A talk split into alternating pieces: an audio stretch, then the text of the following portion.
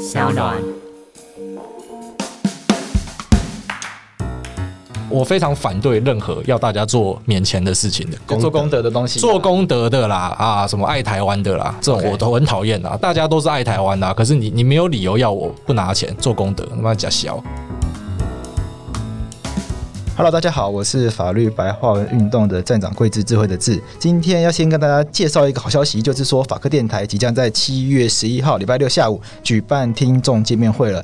当天会有台虎以及土司利亚赞助的啤酒及餐点，注意未成年不得喝酒，酒后不得开车。详细的活动购票资讯，请锁定法白以及 SoundOn 声浪的脸书及 IG 喽。好，那节目正式开始了。我们这一集邀请到在 Podcast 上面非常火红的一个节目的主持人股癌谢孟恭来到法白电台，来跟大家聊聊看，也是有一点点关联的啊。因为谢孟恭股癌大大其实大学是念法律系嘛，是的。为什么法律系毕业后不好好做法律工作，要来搞 Podcast，然后玩股票？因为我跟你讲这个问题，虽然大家都会问，可是其实答案很明显，就台湾的学生。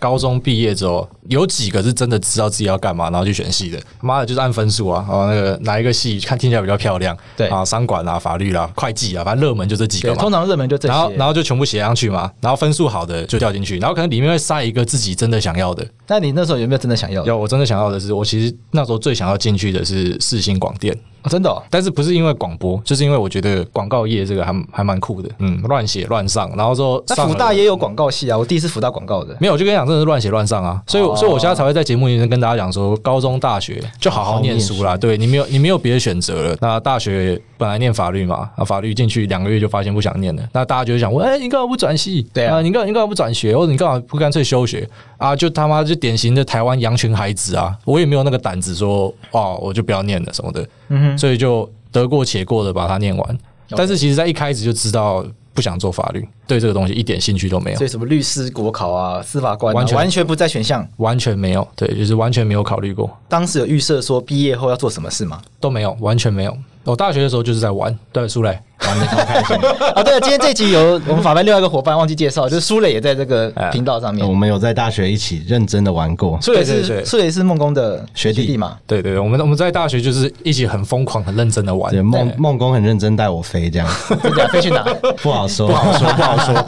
对，但是很很认真玩啦。然后玩到毕业之后，你才会知道说干大条了。但是我我在毕业前就有先去兼职，试看看可不可以走别的路线。OK。那你有尝试过什么路吗？比方说，我去应征过那个对公关公司，对，但现在公关公司听起来就很难听啦。但是那时候的公关公司其实就是专门在做品牌的口碑行销。比方说，我今天卖一只 iPhone 这样子，那这个 iPhone 的特色是什么？那就在网络上，比如说写一个文稿，对，Okay. 然后就跟大家介绍。对，那我在做的就是这样的事，但是这也只是一个学期，然后说下个学期就跑去 TEDx 台北，因为那时候 TED 还蛮红的，那时候徐玉人还在那边。Okay. 然后总之就是进去里面就叫我当编辑嘛，我也不知道我到底是干了什么事情，我什么事也没做吧。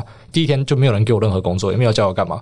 然后第二天就跟我说，你明天不用来了。哈，好雷啊！真的假的？这个东西就已经是没有钱的工作了。然后因为抱着一个理想想去，然后就这样，然后就就被搞掉了。我就觉得是他妈烂公司，所以你现在跟我讲说他做不下去，我就干。拍手把它收进去。我不知道现在是不是真的做不下去，可是我自己参加过 TEDx，啊我是桃园的，然后那一阵子就很衰的，就刚好 TEDx 爆发出什么没有给讲师费的争议，而且我后来就很少听到有人在办 TEDx。我跟你讲，如果你你现在刚好没有讲师费，我觉得正常，反正他就是要找免洗的人啊，不用钱的人。他的争议在于说 TED 那个总会就直接规定不可以给讲师费，所以他们在邀请的时候，他们就只会说不可以给。OK，就变成是规定。TED 他们自己有办一些活动啊，对，他们有收入啊，对啊，他们有用这个，等于说我找讲师进来，把名声洗进来，当然很多荣耀是归讲师啊，可是他也会觉得说，因为是 TED 这个平台揪起来的，所以我把名声做起来之后，那我我去开活动收费，然后我不给讲师钱，我觉得很奇怪。虽然那时候在大学也不会想这么多，但是现在回头看，你就觉得这个模式是很怪的。我非常反对任何要大家做免钱的事情的，做功德的东西，做功德的啦啊，什么爱台湾的啦，这种我都很讨厌啊。对啊，我觉得大家都是爱台湾啊，可是你你。没有理由要我不拿钱做功德，他妈假小。那后来呢？那后来去金华城夜店放歌，放了三个月，当 DJ 吗？对，当 DJ 放摇滚的。哎、欸，你跳痛哎、欸！他以前是音乐 才子哎，开玩笑，真假的？不是这样啊，就是喜欢音乐啦，然后反正什么东西都试看看。那时候真的就是没有方向，什么都.都试看看，但是有隐约的感觉到蛮喜欢写东西的。OK，对，所以会去做一些写东西的创作。反正就是这样浑浑噩噩嘛，念念念念到毕业，毕业当兵，当兵之后。想说干一年算了，大家出来工作是干嘛？有一天躺在那个上下铺，好当兵上下铺，就突然反省人生，就想说到底我们为什么要工作？OK，他工作很明显就一件事，我们都为了赚钱。可能就只有那个他妈零点一成的，他是真的对他的工作非常热忱的人。可是大部分人出来工作就是为了换钱，所以我就想说什么东西最有钱，然后是我有办法去的。一看就干机师最有钱，就去考技师。哎、欸，那蛮厉害的，技师很难考。你有参加补习班吗？没有，我跟你讲不要参加，你参加你反而爆掉。在这边跟大家讲，对、哦，真假的？呃，很多人想就是说我要考技师，我要考空服，去参加补习班。补习班训练出来的人一看就知道了。哦，是哦。然后后来我们我们进去里面之后，其实飞行圈不大啦。哦，然后里面的人就会互相分享，包括里面那种教官就会讲说，看到你是补习就把你刷掉。这么多烂，因为你回答就是千篇一律。OK，就是一个样样板样板做出来的人。然后其实考上技师厉不厉害？对了，很难考，真的很难考。那录取率大概一两趴了。可是我觉得它是一个很吃运气的东西。怎么说？因为如果说它有一个单一标准的话，就会变成好像我如果考上威航，那我就理论上我有考上华航跟长龙嘛。因为假设说标准都完全一样的话，可是你看我看我的其他同事，就是有些人比如说 A、B 上 C 没上，有些人 B 上 A、C 没上，没有人是说全大满贯。对，没有那种三榜四榜的。对，它有一些标准是大家一定会是一致的，比方说你的手眼协调、反应速度要快，这个是一定会的。但是一些人格特质，每家公司要的不一样。像那时候长隆的八卦，就是说进去里面会叫你写一个你像不像工会？哎、欸，这到底有没有啊？我有考长隆啊，那时候我长隆考到一半啊，我是反正威航先上我就先去了，因为我讲这种机会难得，反正哪家先上就先去。对啊，反正上到就好了。对，我怎么知道他会倒掉？干，因为反反大家的这是超倒霉的，大家的钱是差不多的。对，然后真的有写到类似这样的题目，反正就是他会问你一些你对于公司的看法。啊，因为你自己挑这样的八卦，虽然你不知道，因为他不会告诉你说到底是真是假嘛。对啊，可是你自己就会写说讨厌这种东西，我相信公司的福利。我觉得他们现在问的比较迂回，如果听到的版本是什么，会问你，你觉得公司的福利制度该怎么争取？就是他一定会去改一些东西，他不可能大拉拉问你说你要不要工会，yes or no，不可能。可是他他对，他会从里面问你一些东西。哦，反正就当技师啊，当一当当到公司倒掉为止。可是机师的性质这么高，断这个财路，其实有很大的决心吧？呃，是这样说啦，就是刚考到的时候，当然很爽啊。因为二十三、二十三岁就考到，其实应该就是台湾最年轻可以考到的，因为你要当兵，所以当兵毕业之后，然后直接就上了嘛。机师的薪水高归高，可是有签一个合约，那个合约一打就是二十年，然后你要升 captain 就二十五年。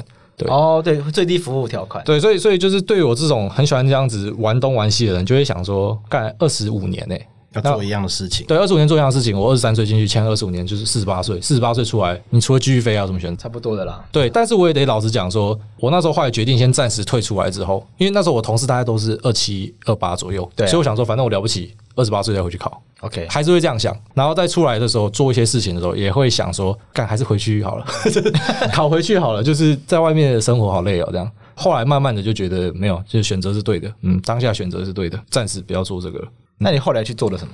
后来就跟朋友一起开旅馆，然后之后做投资，投资相关的投资一做之后，发现自己还蛮有天分的。股票操作，股票操作，所以你一开始就是投资的标的就是股票。对啊，一开始就直接做股票。我觉得股市是这样，它有很多个工具嘛，最基本就股票，再来就是一系列的金融衍生品。OK，可是因为股票市场最大的问题是它没有一个门槛，所以你你任何一个人都可以去开户，然后直接把所有的金融衍生品的风险产品全部都打开来，什么融资融券啊。然后完全证什么你都可以做，所以基本上你你可以是，比方说你带着你你的一身积蓄，然后你什么鬼都不了解的状况下，你就可以进去把钱输光。OK，对。那我知道很多人其实他搞不好他真的也是有办法在投资做得不错，只是因为他入门的时候没有人跟他讲，他也不知道，他就是啊，比方说从期货入门，然后就毕业了。很多人就遇到这样，从期货入门，很多人会这样啊？真假的？这个这么惊人？因为所有的广告都只会告诉你。怎么赚钱？他不会告诉你风险在哪。就像你他妈看电视的基金广告，前面先跟你讲一堆无微不微的，然后最后面一段念超级快的，投资基金有赚有赔的，不不不不不，有赚有赔这个是念超级快，然后一下把它念过去了。所以大家觉得啊，投资基金很稳，身边都有朋友在哀说投资基金赔爆之类的，或者说什么他投资国外的，然后即便这基金看起来赚钱，但是因为汇率的关系又赔钱，就是有很多是。不了解的东西，对啊，所以因为这样才想写股癌了，就是把一些自己的心得分享。最近美国是不是就有一个因为看到他账上几百万，然后他就自杀的新闻？就是美国有一个券商叫做 Robinhood，应该说现在的券商啊，好像 Robinhood 像 eToro 比较有名，就是几个，他们都在做一样的事情，就是他要把交易的界面做得非常的简单，非常的明快。跟他前面讲了，投资已经是一个很好进去的东西了。对。可是有时候你进去，比方说你现在用传统的，我们就现在台湾都是这种三足资讯的嘛，三足资讯的，但你又看不懂，你还是会怕，你还是会担心什么？可是他们 Robinhood 说那个黑黑的底，然后蓝什么绿色、红色的线，对，然后然后什么下次直接每秒撮合嘛，每秒直接交易嘛，就是现在的新的交易方式。好，反正就是以前是五秒钟一撮啦，那现在是直接随到谁随撮这样，所以它又有分什么 ROC 啊什么的各种的交易的名词，那一般人看到可能看不懂。他还会紧张一下，要要呃去问一下，去研究一下。可是你用 Robin 或者或是 eToro 这种，它有趣的地方就是它没有那么复杂的界面，它就是像电动一样，你要买还是卖，然后界面做得很明快。所以也因为现在这种新型券商的产生，让很多的新的交易人大量的涌进去。嗯哼。本来风险的那个门槛已经超低了，现在更低，因为现在你根本不会怕了。所以你讲的那个 Robin 或者散户自杀的事件，我觉得就就类似这样，他根本是白死的，你知道吗？进去就说哈，然后吓到。其实他是白死。很多人不知道他是白死的，以为说啊，他就是赔爆去自杀，没有。他什么样的事件呢、啊？他跟大家讲一下。OK，就是反正就是，总之他赔了负七十几万美金，然后他的本金只有一万六美金，一个二十岁的大学生。我靠！然后他的遗言就是写说，为什么我可以撬动这么大的杠杆？就是我没有收入，我还是学生啊，类似这样子。其实他的那个负七十几万，他不是已实现的损益。他是未实现损益，因为他玩的就是金融衍生品，他玩的就是 put 权嘛，对 put 就是选择权的 put，就是看空啦。OK，然后他是 sell put，所以应该说他是看多。但我这样讲，你可能就觉得很复杂啊。put 是看空，然后 sell put 是看多.一般人就不懂了嘛。那你就想，这大学生他他其实也是不懂，他根本完全什么鬼我不知道，就跑进去玩。那总之，他这个交易呢，他最后面会对应回股市的现股的标的，所以他那时候负七十几万，其实是他手上会持有一些现股。然后只是等到下次开盘的时候，券商会把这个现股给冲掉，所以他实际上没有赔付七十几万，他可能只赔一点点，甚至他有可能是赚的。但是因为他搞不清楚，他就只是做了一个他根本不知道的东西，然后做下去之后，发现说干负十几几万，完了我赔不起，就跑去自杀。然后外加他可能也没有基础的，好，他如果有听法白，可能也不会那么惨，就知道反正我了不起，我就去破产啊。对啊，反正在美国发破产就是 我了不起，就是我 credit score 很低嘛。对啊，那你又能怎么样？你又能奈我何？是啊，他不知道。然后他也不知道，可以说至少，比方说打去券商问他什么都没做，他就跑去自杀了，完全是悲剧，对啊。但是其实发生在很多人身上，就说没有去自杀啦。可是很多人因为这样子被吓死过什么的。我记得台湾之前 ETF 也有类似有一波自杀潮，对不对？台湾是没有死人，但是很多人确实因为这样子把积蓄赔掉。就是我在节目里面应该也算是。就是股癌有种话会突然一瞬间往上冲，就是因为因为刚好就讲真话，我讲一些大家不敢讲的，因为台面上一些老师叫你去买这种 ETF 嘛，嗯，但这种 ETF 它有问题，它是一个杠杆的 ETF，那杠杆的 ETF 它就会随着时间它的价值净值就一直往下掉，所以它是一个你长期去玩它你会输的东西。但是我老实跟你讲哦、喔，这个东西它有写在它的风险预告书里面，可是他妈有多少人会去看风险预告书？根本没有人会看，所以你就是随便去买个啊，老师跟你报这个啊，我就去买，然后他买这个标的的时候，它的什么溢价？是什么两倍、三倍，最高甚至到六七倍？你知道是什么意思啊？等于说我今天买一只 iPhone，iPhone 是一万块好了，你你花七万去买一只 iPhone，哪样的白痴会干这种事情台湾的白痴，就台湾的散户，好喜欢。我如果换成现实中的例子，大家就听得懂，金额远大于它实质价值的意思。非常就是溢价，就是被炒高了。那当然，有些人好像 PTT 有些人他们还在那边自嗨嘛，说哎，溢价七倍又怎么样？搞不好会炒到溢价十倍啊！确实啊，有可能啊。可是对啊，为什么你为什么不可以回归投资的初心？就是一个东西值得持有，它的价格合理，我去买它，我看好它未来，不是变全民大赌场。那因为这样，你就看到什么爆料公社啊，去玩这个标的的人就在那边 po 说啊，这个是本来要给女儿的念书的钱啊。你看那种地方妈妈，你看得知道是地方妈妈了，不是演的啦。然后就说本来要给女儿念书的钱，然后老公放我这。我拿去买这个，因为我听什么什么老师去买.就没了，是没有到自杀了。因为我觉得在台湾，大家应该不太自杀。我的想象是这样，因为在台湾你要饿死很困难。是的，对啊，在台湾要饿死很困难，所以就是你最多就是让一些人对于人生失去希望而已。那像每年其实都会有这样子的状况，像一八年就是一个期货的大屠杀嘛，然后现在这个 ETF 的屠杀，每年就会市场里面没有新鲜的事情，然后都是同样的事情一直重复，然后没有搞清楚状况的人，就是永远就是在里面被宰的。那你想要做这个节目，是因为你想要分享你自己的心得吗？我、就是像你刚刚讲的，对我其实最早最早，像我节目的一开始那种什么一二三四五集，大家应该听得出来，那就是他妈在自言自语在 murmur 而已。我根本也没有跟时事，我就是在讲我在。对，你不是每一集都是自言自语吧？对，是 没错。但是现在的自言自语会，比方说我去跟新的新闻啊，比方说我去跟这个大同案嘛啊，比方说我去跟广明案，但是我之前就会我想到什么就讲反正就完全讲你想讲的东西。对，但是没有想到。讲这样的东西引起大家的兴趣。那也因为这样子，越来越多人进来，甚至我家听众有很大一部分，他们根本不是来听股票的，他们就是来听我讲话的，然后或者来领折扣码的，或者说来领折扣码的。对，那所以我为了他们，我就加入一些时事的东西。但是我发现时事的东西，我本来的听众也可以接受，所以等于就好，这个转变还不错。这样，所以你是哪一集开始开始爆红？你有印象吗？还蛮早，其实很意外。当然，第一部分是因为我进来的时候，Podcast 不像现在这样。现在现在当然很很很理所当然嘛，哦有几千档节目，然后每天都有新的节目出来。可是你是大概什么时候加入？二月底，二月二十八，今年二月底。对，所以很难想象吧，在两三个月前，这个地方还是死水的状况。对对，真的是。我们是去年八月加入啊，那时候几乎没没有人吧？你们自己想，就是就百灵果啊，马里奥啊，可是都连观众都超少。对，连观众都超少。一开始做的时候其实没有什么人。所以所以其实我我二月底进来的时候很轻松就往上窜嘛，因为其实就没有人，里面就没有人。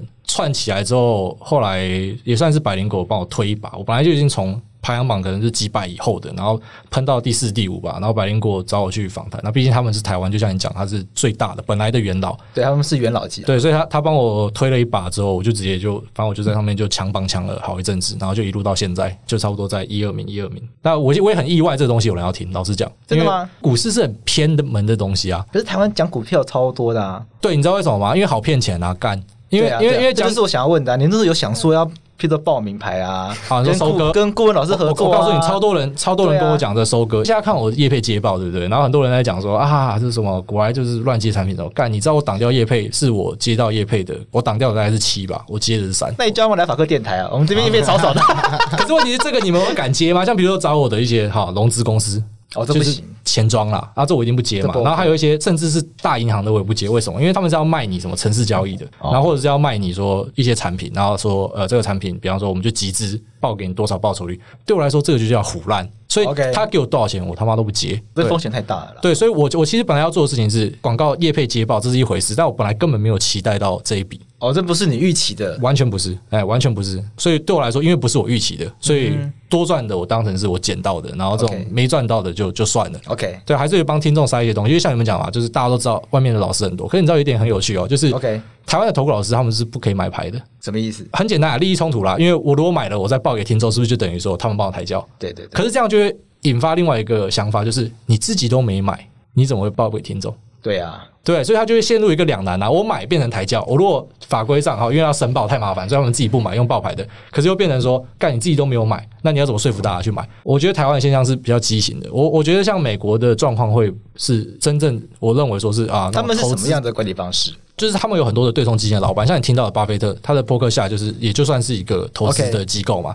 那.或者是说，大家最近比较红的，像 Bill Ackman 啊，大家会追的，他也是一个投资机构。那或者是啊，太多了，实在举不完。反正他们每个人都是一个投资机构，但是他们投资机构，他们就自己一定要买标的嘛。然后他们每一季就会发一个叫做那个十三 F filing，它就是一个十三 F 报告，告诉大家说我买了什么。所以其实很多人不知道这件事，就是说，你与其去听一堆名牌。好，然后这些名牌是干，那老师有没有买？你根本不知道。然后他是不是收钱报的？你根本不知道。可是你为什么不直接去看？像美国这个公开的报告啊，这些你在书上看到的什么 Howard Marks 这种传奇的人物，他们买什么，他都是直接摊给你看，就直接跟他买，可以选择检验他讲的东西，检验他讲的东西，对吗？对，对，对。像巴菲特，所以虽然最近很多人在算巴菲特啊，因为他现在绩效暂时没那么好，可是他毕竟是一个传奇人物嘛。可是他过往买了什么，你都知道。所以我我我我很想不通的就是这一点，就是。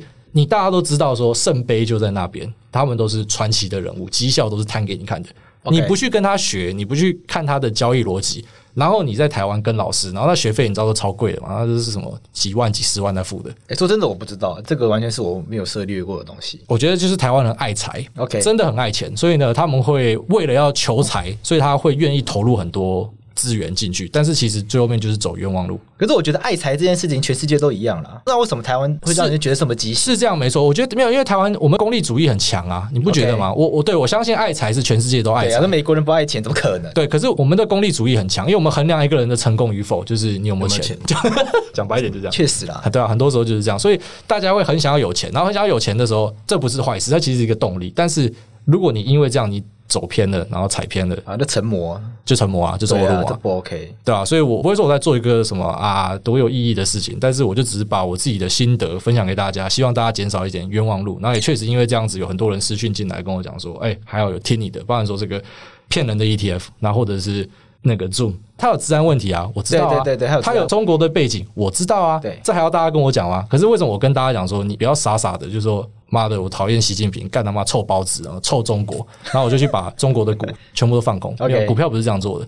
对吧？因为 Zoom 开出来的效果，它是逆势的，它现在还是在涨，还是在涨，就涨不停啊！因为为什么？因为它成绩就确实是好啊，你你奈它何？大家爱用啊，所以其实有时候台湾人会用自己的价值观套用在全世界。你知道，就像是对我们来讲很近的，就是什么欧洲、美国嘛。所以像什么像之前法国查理漫画被搞的时候，大家就会去换头贴这样。对。可是老实讲，非洲的一个国家被搞，你会换头贴？很多人就不会。那我今天要讲这个是要讲说，比方说以美国的角度来讲。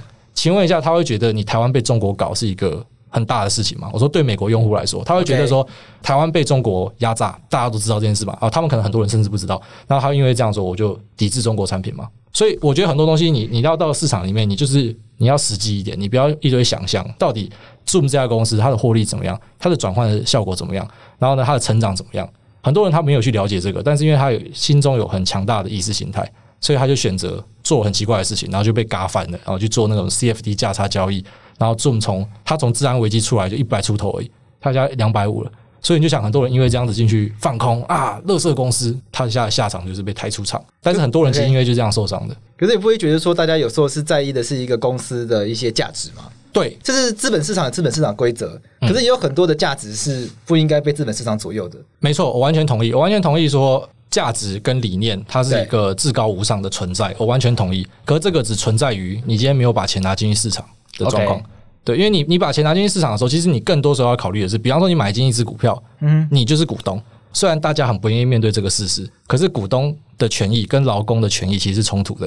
哦，我觉得这个很明显了。但是我相信不愿意不愿意面对啊。OK，对啊，他就讲一下好了，讲一下这个。好，比方说我今天买股票。啊，随便举啊，就台积电啊，随便举，就是我买台积电，你买台积电，然后你买到很多，哈，你买一张你没有感觉嘛？可假设你今天是大股东，你买到十趴五趴，随便乱举例这样，那你持有这么多股票的时候，其实如果我今天多给员工一点，我股东就是少分一点。对，因为人事成本就高了，盈余就下降了。没错啊，很现实就这样。那如果说我给员工可以罢工的权利啊，工会的制度，哎，讲到我的，对，讲到你的防守圈的嘛，就直接讲，因为当时长荣罢工，我是法律顾问啊，对啊，那当时资方或者是舆论上的炒作就是说，这个伤害股东的权益啊，你给空服员这么大的劳动权益，没错，那公司就亏钱呐、啊，对，没错，伤害伤害股东的权益。可是我跟你讲，好玩一点就是，当很多人听我这样讲，就觉得说。干走资派啊，什么废物右派？因为有些人会这样讲我嘛。可是其实好玩一点是，我之前在做一个访谈节目的时候，关于这个罢工的议题，我写过一篇文章，然后跑到商周的第一名，挂了好几天，就是写技师的。我支持这个罢工。哦，那篇是你写的？对，我支持、有印象，这篇文章。哎，对我支持这个罢工。可是应用在投资上，市场要怎么办？啊，是我就不要买就好了。我可以选择，我就不要投资航空股啊。哦，对。然后我支持机师的权益，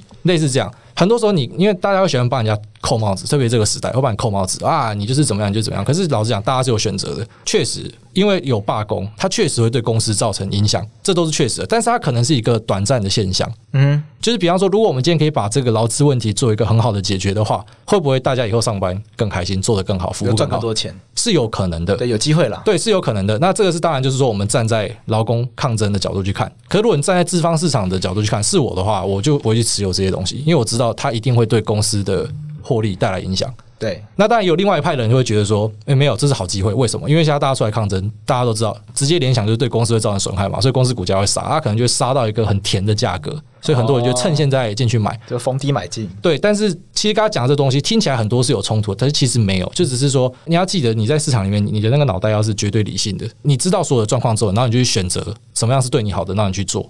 对，因为我们今天毕竟不是什么长隆的经营层，然后我们知道说我们抽身不了，我们就在里面。对对，那一般人来讲说，你当然可以同时是投资股票的人，然后可是你又支持劳工的权益，它是不冲突的。对，是劳工也可能去买长隆股票，他们其实劳工都有配股，对啊，身份甚至是重叠的。不过拉回来讲的话，像我们聊到这个地方，我觉得比较有趣的是说，你刚刚说很多人入行的时候。门槛太低嘛，所以很多人其实不知道承受那么高风险。那你自己在入这一个投资领域的时候，你做过哪些功课？其实当然，我进去的时候，我就是没有考虑风险的人之一啊。哦，真假的？就是这样啊。进去缴学费的人，对，缴学费，但是学费老实讲没有缴到特别的多啊。主要是因为我时间多，他就会比一般人多很多的优势。因为其实很多人现在，因因因为工作，你每天八个小时、十个小时就不见了。你回家他妈累要直接睡觉，甚至你回家，你老板还一直一直赖你什么的，对对对，对。然后没有没有时间，影响真的很大。你后来发现说，其实要把东西做好，然后如果是你的兴趣，它其实不困难。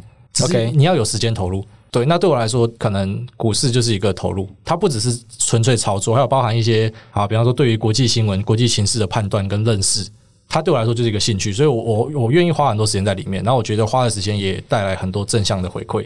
但是很多人他他跟我最大的差别是，他也不是说什么比我笨或什么的，其实不是，就只是他没有时间。OK。对，那对我来说，因为我时间多嘛，所以我进去，我当然也有受过伤，可是一下子就转出来，甚至到现在，当然你知道，其实投资就这样，他不会说什么你变厉害之后你就百分之百赚钱，不可能，嗯，就只是你知道要怎么样去分散你的风险，然后你知道呢，不好的东西要怎么样在什么时候把它断掉，好的东西要什么时候要追加，你会知道，对，但这个都是需要时间去累积的，可是很多人就是没有这个时间，我觉得差别就在这边。那你觉得买股票这件事情啊，譬如说我们我们前一期访访问过那个黄国昌。谈那个公司治理啊，然后谈到说台湾的股民好像不太关注这个议题，但是我我其实比较好奇的是说，在台湾的投资人他真的会去关注这个东西吗？或者说关注这个东西，去关心一间公司的体质健不健康？这个对于投资来说真的是重要吗？或者是这件事情真的有人在做吗？年轻一辈的股民会，老一辈的一定很少，就是他他们基本上没有在屌说什么，到底公司自己怎样？妈，公司是猴子在治理也没差，反正 EPS 这么夸张。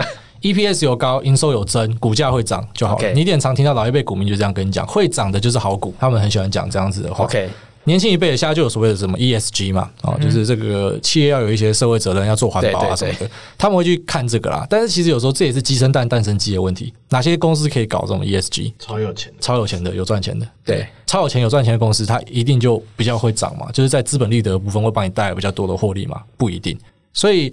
公司治理，我觉得它最核心的不是说这个企业到底做了多少所谓的这种政治正确、看起来很漂亮的东西，不是，而是就是回到一个核心观念。巴菲特也提过，就是公司的管理层他要诚实，他要不会任意的去做一些猜测哦，告诉你讲说啊，我们今年会赚多少钱？他为什么？因为巴菲特的说法是这样：如果说他每年都在跟你搞猜测的话，那他是不是假设某一年他可能达成不了，他就想要作假？就人性啊！那如果说他想要作假的话啊，他还讲一个话，就是说一个厨房不会只有一只蟑螂。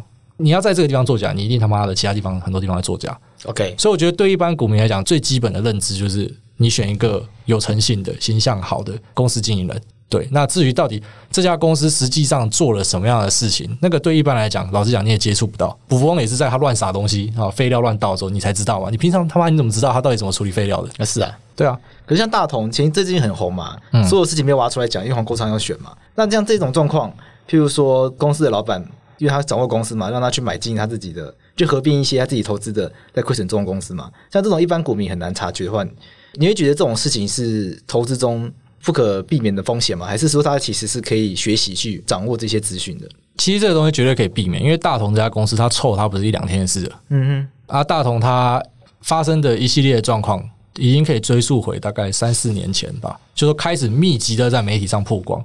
所以其实这家公司你就知道，它虽然持有一些值钱的房地产，那也很多人也是因为这样投资它嘛。对，包含其实老实讲，现在市场派我觉得也是看上房地产的部分。但其实在这个公司本身的治理上，哦，他们林家，那他做的一些事情，老实讲，你网络上随便找都找得到。所以你因为这样子，你还会去投资这家公司？当然，有些人可能他完全不知道就乱买嘛。可是，一些人他可能也是知道说。就是公司就烂嘛，然后一成不变嘛，做不出新东西嘛。可是就是房产有钱，所以其实买股票也没有说什么绝对的对错，他就只是觉得说他的地产如果说在正确的开发，然后卖的好，不要乱卖的话，好，现在不是也被骂说他们有乱卖一些东西。对，他如果说一切都是走正轨的话，其实它是值钱的。所以还是要看你用什么角度去介入，因为我我知道，如果说你今天是用，比方说传统的哈投资一家股票、一家公司的营运来看，你一定觉得大同是一个他妈垃圾标的，你连碰都不会碰。可是，像很多人进去，他其实他图的是他的资产，他的房地产，把那个房地产变售去赚那个钱。所以每每个人看的东西不一样啊，对，所以你你没有办法直接讲说一个东西一定是对还是错，因为最简单一个观念就是在股市里面，你可以买到的每一张股票都是有人卖给你的。所以我之前就有一个突发奇想，就是说，如果未来我们有一个什么电波传送，所以等他把它接在头上，啊，看这个 Elon Musk 会不会干出这样的奇怪的东西。然后呢，你可以马上知道那个卖出股票的人他想法是什么，我觉得一定超有趣的。因为你买进一定你有千百种理由，为什么我要买它？干他妈超好的，那个净值超高的，或什么啊，很会赚钱。那卖的人他想什么？为什么他要卖给你？对啊。所以其实像大同这案子啊，就是他现在就是市场派跟公司派的角力。可是，一般散户来讲，我还是会给一个建议，就是干台股有一千多档。就是你为什么要选一个？你不要说未来暗淡啊，没有那么惨。就是未来不明啊，你不知道到底后来会怎么样是是的标的，为什么你要选一个你完全瞎子摸象的东西？虽然可能普遍投资我们还是买了很多的未知，可是这个未知是已经大到一个靠背了，所以你为什么还要选择这个？那你怎么去判断说你投资的标的是是所谓你觉得值得持有的？一个人的判断的方式是什么？对我来说，就是他一定不要有一个当下立即的危险。OK，大同我觉得就算。广明最近很红的广明，他也算，但那个一般股民会掌握到吗？因为你这个判决书突然来，对他没有，他没有办法掌握啊。所以我最近在国外写了一篇文章，就说你不要去羡慕那些广明抄底成功的，因为那不是一般人，他们绝对不是跟你他妈菜鸡一样，就说啊，今天广明跌了，我赶紧去买。其实我甚至大胆的猜测，很多是先知啊，对啊，因为我我最近有写一篇文章，我在新的 podcast 有提到，就说，诶、欸，他六月十八号的时候跟惠普达成和解，判决是六月七号判的，一百三十一的和解，有可能。这么快就把它谈好吗？所以他一定很早以前可能就已经开始协商了。那一定会有些人知道一些事情啊。对，像那时候下跌的时候，就是外资的账户。那台湾的外资你也知道，有些是假外资，有些真外资，你也不知道。反正就是有人去买嘛。那台湾做内线交易被抓的机会就超低啦。对啊，事实就是这样啊。是对。那所以我就会跟大家讲，你看到这个，你不要羡慕，因为有几千档标的，台股加美股这么多，你千万不要因为说这个啊，它。那时候跌停没有减，哈，减到我就锁两根涨停的，因为这个不是我们一般人赚得到的。如果你会想要赚这种，你总有一天会翻船。OK，对，就千万不要去做那种很明显有未知，然后你不知道的，对吧？因为我我们我们不是先知啊，我们不像他们有有有认识朋友在里面啊。OK，对啊，嗯，那你怎么看广明这个案件？这个案件哦，其实看你用什么角度切入了。嗯，我觉得很多人看到说，哈输的对象是输给美国惠普哦，就开始骂广明。在台湾有一个很有趣的事情，如果今天是对象是中国的话，一定就会变成大家骂中国；可是对象是美国就，就啊就好没事，一定是我们错，摸摸鼻子。那确实，广明在这件事情上面，他们也是被人家抓到嘛，我就直接说，在他们的书信来往里面有提到说要去定价这件事情。对，对啊，这个在反托拉斯里面，你你被抓到，你就你绝对闪不掉了。罪证确凿，抓到说你要去这个设一个 fixing price，价格要定在那的。你要去做一些价格的讨论跟自驾的话，你被抓到，你就绝对是逃不掉的。对对，这我认同。但是我个人是这样看的，我觉得广明它就是一个代工厂，因为惠普这次一次告是告超多人，有一个联盟，其他都是品牌方，其他都是品牌，广明是其中呃 Sony 的代工厂。对，那就我的角度来看啊，我当然知道说我们判决书摊开来一翻两瞪眼，哦，就是明显你有你们真正有在书信里面写到这个，所以法官当然不采信你的说辞嘛。他的说辞就讲说啊，我就是一个代工仔啊，我哪有我哪有定价的能力？对，可是这个还是看法官新政啊。但就我的角度来看，我我认同啊。到底代工厂有什么定价能力？对，这也是我觉得奇怪的啦。但我还没有办法看到判决书了。我记得他们去翻赔偿责任有被判，他其实有点类似我们的连连带责任。所以其他人当你和解掉的时候，就只剩这家公司没有和解，所以那个金额才会是看起来那么吓人的一个。对啊，一百一百三十亿。我比较好奇的是说他的侵权行为是什么？因为他是代工厂。或者是他他违法的违章行为是什么？他他意思是说你垄断啊，因为你是啊，对，因为你定了一个价格，你去排挤竞争啊。反托拉斯就是说你你你不让大家竞争啊，你不公平啊，对啊。那可是就我的角度来看，我就觉得广明就是一个代工仔，对对，就是我好奇的地方。可是可是其实你你进去美国做生意，我觉得这件事也给很多台湾老板一个教训啊，就是法务的部分，然后公司的内控部分一定要做得非常的好，因为美国是一个诉讼盛行的地方。对对，你千万不要心存侥幸。所以今天广明。就算他没有这个意图要去垄断价格，他也没有这个能力。可是你书信就是写了一个这样的东西，就是给人家抓，给人家抓，就是白目啊，对啊，就是白目啊。然后一判判一百三十亿，资不抵债，对啊，就是反托拉斯的案件，台湾一天到晚发生，可是明明就已经很多人在发生，可是还是常常会有公司出这个问题，甚至已经被起诉了，然后也也不信邪，硬要去美国，然后被抓去坐牢。就是台湾反复会发生的事情，我觉得蛮妙的啊！干，那很多东西，你知道台湾的公司的治理哦，很多是还是老人家在治理啊。理论上你可能要交班给四五十岁中生代之类，可是，在台湾很多都还是老人家，甚至是家族企业，所以他在很多观念上，就是台湾人他有本事把产品做好，这个是绝对的。可是呢，他在很多观念上他是没有跟上时代的。OK，其实你应该都看得出来啊，台湾一些公司感觉出来了，对啊，你你你很明显就知道说他没有跟上时代，可是没办法，他就是他还是懂赚钱，他懂接单啊。就是很土炮啊，土炮硬干这样，只是刚好遇到美国这种跟你玩诉讼的，你就死了。对对对，如果像这种常常的这种纠纷一直出现，大家就会期待政府出来解决，那就会问金管会、问政企局什么时候要出来帮小股民发声。嗯、但你会觉得台湾的这些法律是足够的吗？还是说政府管太多，或者是政府管太少？我觉得政府管太多，但这部分有一样就两种立场。看你是大政府还是小政府。没关系，我们就聊所谓的广广义的什么左派右派这样啦。那对我来说，我是觉得政府管太多，我一直都觉得政府管太多。怎么说？就是包含说像什么涨跌幅限制啊。然后什么国家要进来护盘啊，然后什么禁空令啊，这种我都觉得它是不需要存在的。个人都觉得涨跌幅限制不需要存在，我觉得不需要。就像美国不是也有吗？它只是拉比较大。没有，美国没有涨跌幅限制。那个熔断机制不是类似的概念吗？熔断机制应该只是讲说它是避免，像比方说最近很盛行城市交易嘛，所以城市交易的状况就是它只要达成某个条件，它就会砍单。你你人可能会觉得说，干啊，好舍不得哦，先卖一点，卖一点。城市没有再给你那种五四三的，反正达成条件全部砍。OK，所以它可能会造成大量的滑价。那以前的垄断是防人心，好，就是防说你一瞬间恐慌，然后可能因为资讯不对等，你一瞬间收到太多的资讯，然后你也没有时间去判断，你吓到乱卖，所以我设一个垄断，那是以前啊。那可是最近这种疯狂垄断呢，我认为这个垄断的存在的价值已经是在于说。比方说，如果遇到这种城市乱砍单的话，它可以有一个防守的机制，然后让大家喝茶五分钟，想一想，然后再回来交易。那我觉得这还好，这还好，因为它它垄断不是说我一垄断我就今天就收盘。OK，对对对，它只是它只是让你休息一下而已。OK，对，那台湾的做法，像禁空令就是直接你是不能放空嘛，平盘之下不能空嘛。然后呃，还有这个涨跌幅限制，然后还有一些，其实你知道，很多人在讲说这是香港事件嘛，然后讲说台湾可不可以成为金融中心，就不可能啊，因为台湾就是。对于这个金融的控管，政府的手放太多了。对，那政府的手放太多的状况之下，包含说什么税，你税没有降到很低的话，外国资金就是不会进来。OK，对，那所以这又陷入一个很大的辩论啦。我说，如果政府真的完全不管，变香港那样会比较好吗？我跟你讲，香港是这样，为什么香港房价会超级高？为什么物价会超高？就是因为他们这些政府的控管全部抽掉了，所以国际资金一直淹进来，嗯、那当然它就会推升资产的价格什么的。所以每件事情都一定有一个好跟坏。对，但是在你刚才讲的这种哦，就是到底股民出来哭政府的时候，政府要不要出来救这件事情上？对啊，譬如说国安基金就要进场护盘。我我我是我是站在政府其实根本比较屌，所以你就让大家赔。它是一个两面的，好像最近发生这个零零六七的案子，哈，零零六七的 ETF 的案子，那大家一定会出来说政府要出来救，哈，因为怎样子杀伤了或什么的。可零零六七二本身，如果当初政府没有介入，它也不会落到这个下场，它本来就已经要下市了。因为它的净值低于两块，就是 ETF 的规定这样。可是之后金管会去改啊，就帮他改规定啊。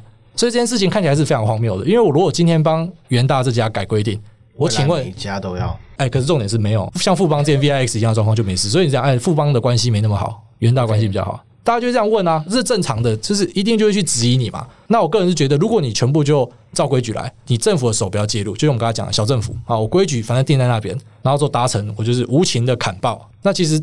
就不会有这么多人被屠杀。但那件事情很讽刺的，就是金管会改规矩嘛，然后之后后来顾立雄不是有发一篇新闻，就讲说什么七万股民感谢他，干你妈的！我到现在没有看到任何一个股民感谢他。你们自己有在股票市场的，我拜托你去任何社团去看，到底有谁感谢顾立雄没有让元大零六七二 L 下市这件事情，根本没有看到，对啊，其实根本就没有啊。那他说人家感谢他，所以到底是谁感谢他？你知道这个，当政府要去介入的时候，就会变成有这样的状况，就是话都他在讲嘛。那对我来说，我就觉得，如果你当初不要介入，你当初不要去干扰游戏规则，当然会有些人民会出来哭。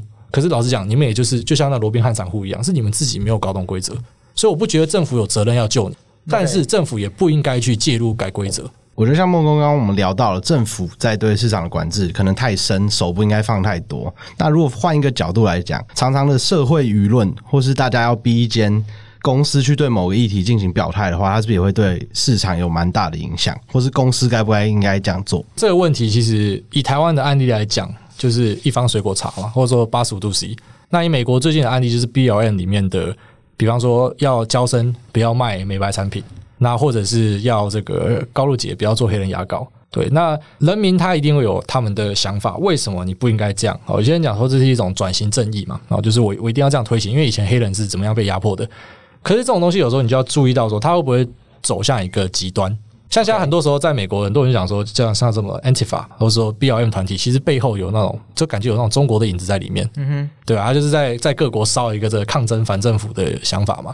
我个人是觉得哦，这件事情一样两个角度看。第一个角度是，如果我用一般老百姓的角度来看。好，但是老百姓就是你要先去思考一件事，就是这些人讲说，好，比方说我要抵制一方的，然后我要抵制八十五度 C，我要抵制焦生，我要抵制高露洁。我到现在一直想要林凤颖，对林凤颖，好，我要抵制。是很久以前，他们是不是代表大家的声音？这个是第一点，就是一定会有一些人，特别是你知道，现在很多很多人会讲这件事，就是说，比方说你今天法白若被人家写评价正评的你可能就会忽略，你就没有看。对，然后一讲到有一个负评的，你一定就针对他去回。大多数人，我跟你讲，我们很多负评，我们一颗星超多的哦。我们应该是我们应该是前十名节目里面一颗星最多的，只是他们一个负评都没有写，就大家就按了一颗星，然后那就是摆明要黑你啊！对，没有就政治不正，没有。我跟你讲，讲到政治不正确的东西，这样，因为我只要讲到政治不正确，我也 我也马上被黑啊，这是正常的。但是我就我就要问一个问题，就是说他们这些人是不是代表大家的心声？因为有时候是这样。套一句 Joe Rogan 在他脱口秀里面讲过的，就是会出来哀的人，他们声音一定是比较大声，所以你会觉得好像都是他的声音。OK，你知道吗？但是其实可能台下的九成的观众他是喜欢你的，然后他喜欢你，他平常也不会刻意讲说啊，我来支持贵智，按个五颗星，我来支持法白。他可能就是嗯听了喜欢，然后他一直听嘛，所以就是数据上显示你就是前十名嘛，因为人家会来听你。那可能有些人就是他就会想来黑你，想来想来干你，或者就是像像现在这样子要去要交生不能卖美白产品。那可是问题，我们就先思考第一件事情，到底。这个是不是大家要的？因为有时候可能就是一个极端的团体，他们要的，可是因为他们声音很大声嘛，他们每天在那边抗议嘛。对。那再来啊，如果说这不是大家要的，因为现在大家也开始有这样的反思，就包含说在西雅图这边啊，他们不是有那个反政府团体，然后去占领了六个布拉克，对，占领市政厅前面的那个道路六个。结果你知道他们干的第一件事是什么吗？他们干的第一件事是盖墙，盖墙，对，就是要挡外面的人。OK。然后川普就在推特上就酸他们啊，就说你看。我就是先知啊！你看，你们也是在做一样的事情，你们也是盖墙。你们平常在笑右派川普的人，然后你们真的成立了一个你们的理想国度，而且是在西雅图政府放行，因为他是民主党的州长在管嘛，哈，政府在管。然后他基本上是放行你去做，就你做第一件事情是盖墙壁。然后除了盖墙壁之外，他们里面还成立了类似军阀的组织，然后呢还会去向里面的超商哦不支持的就威胁你、恐吓你。哦，真假的？就这样，而且这些新闻都就是写出来，然后照片都拍出来。OK，对。那我要讲的就是说，你看这些极端的分子，他们去做这些表态跟要求的时候，其实有时候他们就是极端的少数人，只是他们声音很大声而已。所以在人民的角度，首先你第一个要去衡量是这些要去检讨企业的人，以台湾就是他到底代不代表台湾人，以美国就是他到底代不代表美国人。有时候持平来说，有时候当然有一些声音是比较极端的，但有一些声音它确实已经普遍成为一个大家的共识嘛。但你可以譬如说，他已经在网络上逐渐的。不是那一小撮人在讲嘛，总是会有这样子。但问题来了，网络也可以带风向啊。就是说，以人民的角度来讲，你没有办法找一个结论，对不对？因为你不知道它到底是多数还是少数。只有什么东西可以衡量，就是你的消费者。所以我们就回到股市的原则了嘛。就是刚才讲了，既然说我一个东西的表态，我不知道是少数人还是多数人，我不知道是少数人很极端很激烈，还是说其实大家都这样想，那没关系，就回归消费者。就是如果这东西真的烂，大家就不会买了。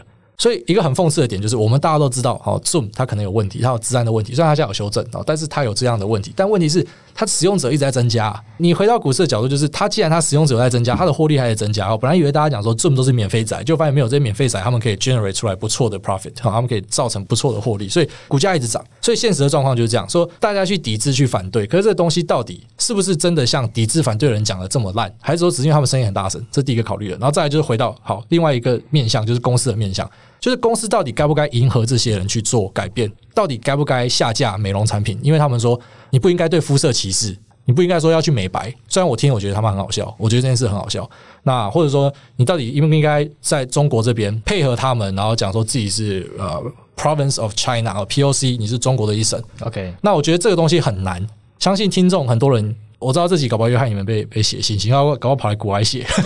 但是但是这这个真的很难，为什么很难？因为我就问大家一件事情：如果你今天好像我今天我是个体工作户，你今天要我讲说 fuck you 习近平，没问题啊，easy 简单。可是如果今天我变很大家，我假设变成一个什么 app 公司好了，OK，那做金融 app 的，我攻进去中国市场，可是我还在台湾缴税哦，我缴给税都是缴给台湾人哦，我赚人民币缴给台湾人。可在一些事情上，好，假设今天发生了某件事情，然后大家讲说，哎，香港事情。谢木工，你表态好，你一定要表态，你要不要支持？叫你喊一声，那我就问你，我今天如果我养了四五千个人，对我来说这个决定很简单吗？我喊了之后，我可能下面的人直接一半就失业，滚回家。那我当然知道，最理想派的青年一定会告诉你说，就喊啊，这就是我我们的价值啊。对啊，有一派声音就是你喊啊，当然倒掉，啊市场就是让它淘汰掉啊，这样才有正确的声音出来。可是回归了，他们毕竟是台湾人的公司，就像我就是台湾人的公司，我去赚人民币，或者说像现在的台商。哎、欸，虽然你再怎么讨厌中国，可是四成的出口就到中国，是啊，或者说透过中国出去，所以我们很多在赚中国、在赚华为的单的人，你要这些人怎么办？所以我觉得很多时候那种理想左派，他们没有思考，他们没有对于现实来做一个妥协，因为他们就是在理想的状况之下，所以就像 反正我很闲拍出来的嘛，我觉得他拍得很细腻，就是他自己都没有在上班啊，然后都跟朋友借钱啊，可是他每天跟你讲说喊吹倒资本主义的高墙，那我就说对我来说这一题哈，如果我今天到中国，然后我有五千个员工。我还有没有办法这么轻松的像我刚刚来喊出啊 “fuck you” 习近平就很难了。Okay. 但是是我觉得避开这样子，就像我刚才讲的，就是说你还是有选择的啊。在这个劳权跟资方的抗争之中，你可以选择我干脆就不要投资航空股了，然后我去支持劳方。表面上我还是很资方的人嘛，我还是有去投资很多的企业，我还是自己有开业嘛。嗯，可是我可以在这个地方做一个选择。OK，那我觉得企业这个其实以下台湾人，我觉得你要有一个自觉，就是你只要要去中国做生意，你一定会遇到这样的问题。有一天啊，早晚啊，你一定会被要求要贵，除非你是台积电，因为台积电就是他们不得不，他一定要。他一定要台积电，所以他他不敢叫你台积电说啊，你怎么样，我就不出货给你。所以国际的状况有时候是很现实的。可是像你们一般的服务业，我随时都可以取代你，我自己中国就一堆可以取代你。甚至你知道，其实很多这种被表态的，他们根本就是中国的同业去检举你，然后之后烧回来台湾，然后你台湾人又不挺他，就台湾人就跟着骂，就是说什么啊，你这个下流什么的。你知道这个其实是真的吗？就是说，在这可以想象啦，同业去搞检举，这个台湾这种事情很多啦。对对，同业去检举你，然后说刚好烧回你们台湾的爱国主义，然后说这个人就在中国的竞争上不见了。嗯，对。那我的想法还是比较开放的。我觉得对于中国的议题很难解，真的很难解，因为其实不是只有中国这样。那欧洲、美国，你们要进去中国做生意，干他也叫你贵啊。他也是叫你要寄转啊，反正就是一个他妈垃圾流氓国家。可是为什么大家还是要进去？因为就想赚他的钱啊。当然了，就像呃，Mark Zuckerberg，他竟然舔到说要习近平帮他女儿取名字，干他妈这超恶、欸啊！真假的啊？我不知道这件事、对对，我就觉得这很夸张啊。就是他们会想要讨好他嘛。可是当然后来他被封杀掉之后，他现在就不管了，就是因为他已经知道没有这个希望可以进去了。对啊，对。可是当你有这个希望的时候，你还是会想去赚这个超级大的一个内需市场。是啦，所以我只能说，台湾的企业就是。你如果真的要进去中国，像我，你直接问我讲，如果股外假设啊，平行世界可以做很大，会不会进去中国？不会，因为我知道我有一天一定会面临这样的状况，所以我干脆就不要了。反正我我宁愿赚少一点。就是你已经可以预见到，这个是有一天必须要贵，这是一定发生的，对，对绝对发生的。可是对于现在已经发生中的台湾企业，嗯、我个人是认为大家不要对他们太苛刻。OK，你要记得，他们不是只对台湾人负责，他对他的股东负责，他对他的投资人。他对他的员工负责，对，所以你去抵制他的商品的时候，其实基本上你也是抵制了这些人的他的薪水、他的未来、他的生存机会。对，所以很多东西我我在自己的节目也一直想跟大家讲说，我们不要当偏锋仔，你知道，我们可以是独派。可以是统派，虽然台湾现在根本没有统派啦。我讲一个最现实，台湾根本没有。台湾统派就是他妈统处长垃圾，就那几个。我每次一直跟大家讲，不然就是很老 很老的农民。可是你也不能怪他们，因为他们就是中国来的嘛。他们就是他们脑袋的，他们成长的背景是这样嘛？对，对。可是台湾实际上没有统派，那台湾就是一群，你知道，就是我们所谓的这种华独还是台独的这个，然后大家在互相的那边抽插斗争。嗯，对。那我还是建议大家，就是我们不要走向偏锋。很多时候我们要思考要全面一点，你要去知道说一件事情，它不是这么单纯的。就如果今天你换位思考，如果你今天是周杰伦的话。啊，你你是那大企业，你下面养了这么多人，你真的可以说翻脸就翻脸吗？这些人怎么办？但这是个大问题。好了，我觉得换位思考了。我们今天是消费者，或者今天是以公民的角度来看这件事情，跟我们今天是股东或者经营者要费很多人负责任的情况下是不一样的。对，差很多。好，那今天感谢国外大大谢孟恭来到法克电台跟我们聊很多这些有趣的议题。那我觉得很多东西是换位思考的问题啦，就是说最后聊到这个要求公司表态，或者公司到对岸被表态，那我想。一个很重要就是换位思考，说我们当然有时候很不满这样子的一个呃，我们所谓跪舔中共的情况出现。但我想有一个很重要的东西是说，有时候这样子的决定，他也许我们看得不是很开心。但是如果我们今天有机会站在他那位置去思考这个问题的话，也许会发现到他要去顾全的这些事情，可能远比我们想象的更多。也许更重要是，就像这个孟工一开始讲的。投资的门槛太低，所以刚很多人刚进去的时候，他没有去意识到这样风险。那一样，这个如果要吸进中国的话，我想现在这个时代啦，也许在十年前还在这个温家宝、胡锦涛这个时代比较温和，也许当时你要说你。我没有办法预见到我会被被逼迫要表态，在当时也许说得过去，但我想在现在已经完全说不过去了。所以既然要做这个决定，那势必未来就要为自己决定负责。那我想，包括自己身为消费者、身为股民、身为投资人，大家你买任何一张股票都要为自己行为负责。我想是这集今天最重要的重点。好，那今天这集节目就先到这边。喜欢这本节目的话，请到各大 Podcast 收听平台。例如 s o n Spotify、Apple p o c k e t 上面订阅，并且给我们五颗星评价。好，最后面聊到很多可能会得给一颗星的东西，但是还是希望大家不要了。好了，那就先这样，拜拜。不听废话，听天下，听天下让你快速掌握财经趋势，专属频道最新讯息不漏接，精准节目分类，给你更好的听觉体验。立即下载《天下杂志》APP。